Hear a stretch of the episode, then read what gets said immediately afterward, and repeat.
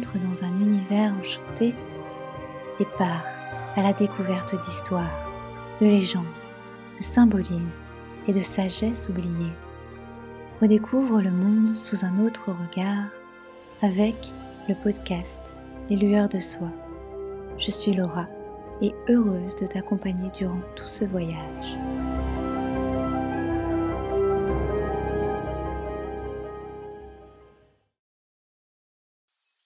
Bienvenue au pays des Celtes. Vous pouvez découvrir l'histoire du druide et du gui.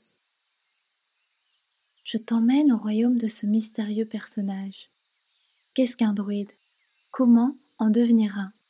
Quelles sont ses relations avec la nature, mais plus particulièrement avec le gui, cette plante magique? Commençons par explorer la science des mots l'étymologie. Parce qu'un mot porte à lui seul toute une histoire. Druide vient du grec drus, qui signifie chêne, l'arbre, mais que l'on traduit par homme de chêne, à cause de son rituel de la cueillette du gui. L'étymologie complète, dru, ni, s, se traduit par les très savants, car ils sont à la fois enseignants, prêtres, métaphysiciens, juge et même chef militaire. Le druide existe depuis l'Antiquité jusqu'au Haut Moyen Âge. De nombreux écrits nous parviennent de l'époque de Jules César, et c'est lui qui façonne la société de l'époque en deux ordres importants et influents, avec les chevaliers et les druides. Vêtus d'un long vêtement blanc, qui leur permettent d'être connus partout où ils vont, les druides se rassemblent au pays des Carnutes, aujourd'hui connu sous le nom de la ville de Chartres, considérée comme le centre de la Gaule. Ils sont ceux qui enseignent l'immortalité de l'âme et sont même capables de se transformer en animal. Les druides ont un chef d'autorité, le chef suprême, qui supervise leur ordre. Celui-ci est choisi par les druides qui l'ont désigné comme étant le plus digne d'entre eux. S'il y a des égalités entre candidats, alors on ouvre le suffrage des druides qui leur permettent de voter pour le prochain chef. Pourtant, il arrive que les druides ne sont pas d'accord, et dans ce cas, il arrive qu'ils utilisent les armes. Il ne faut pas oublier que même s'ils sont des enseignants et des savants, ils sont aussi des chefs militaires.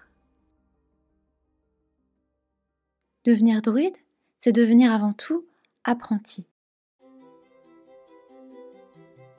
Et l'apprentissage de leur idéologie se fait en Bretagne, encore aujourd'hui. Rejoindre l'école permet d'obtenir une excellente réputation, en plus d'être accessible à tous.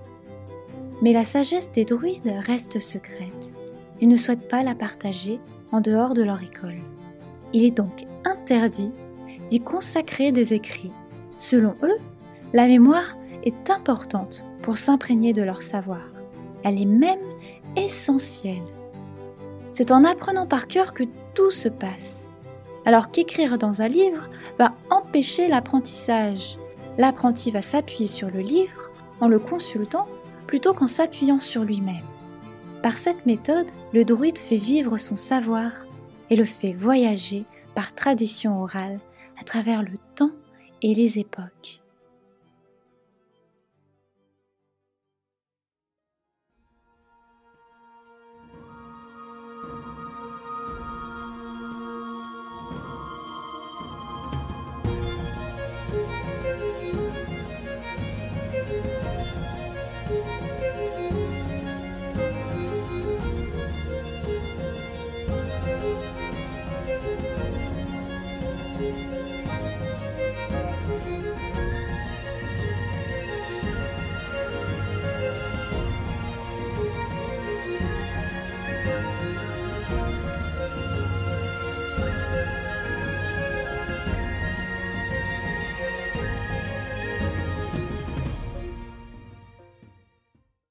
Le monde celtique est placé sous le signe du bois.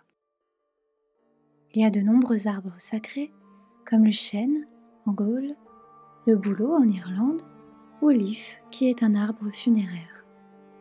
Le gui est l'herbe du druide. Elle pousse sans sol ni racines car les oiseaux déposent les semences dans leurs branches. La plante est perçue comme un cadeau du ciel et ces oiseaux comme les messagers des dieux. Hermès, divinité grecque lui aussi messager des dieux, y est donc associé.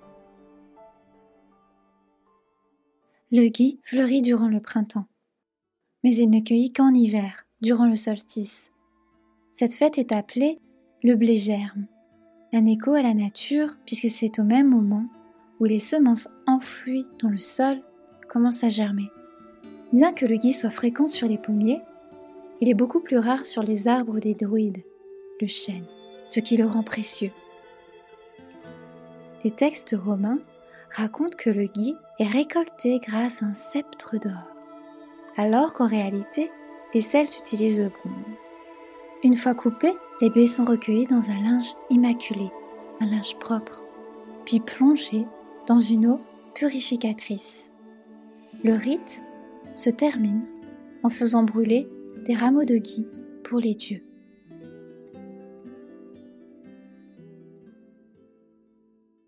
Ces feuilles restent vertes et fleuries, même en hiver, et symbolisent la vie éternelle en écho au voyage de l'âme.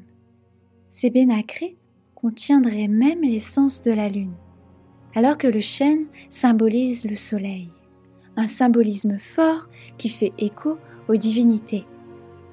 Bélène, dieu solaire, chargé, la déesse de la lune, Bélisama, de renvoyer les âmes qui devaient se réincarner un mythe important chez les druides puisqu'il fait écho à toute leur idéologie et à tout leur apprentissage. Apprécié pour ses vertus médicinales et miraculeuses, mais aussi pour son pouvoir de protection, le gui est un puissant talisman contre les mauvais esprits. Les Gaulois l'avaient surnommé la plante qui guérit tout. On raconte aussi sur le gui qu'il permet de franchir le royaume des fées. Il suffit de se munir d'une branche de gui de la présenter à l'entrée et à la sortie du royaume.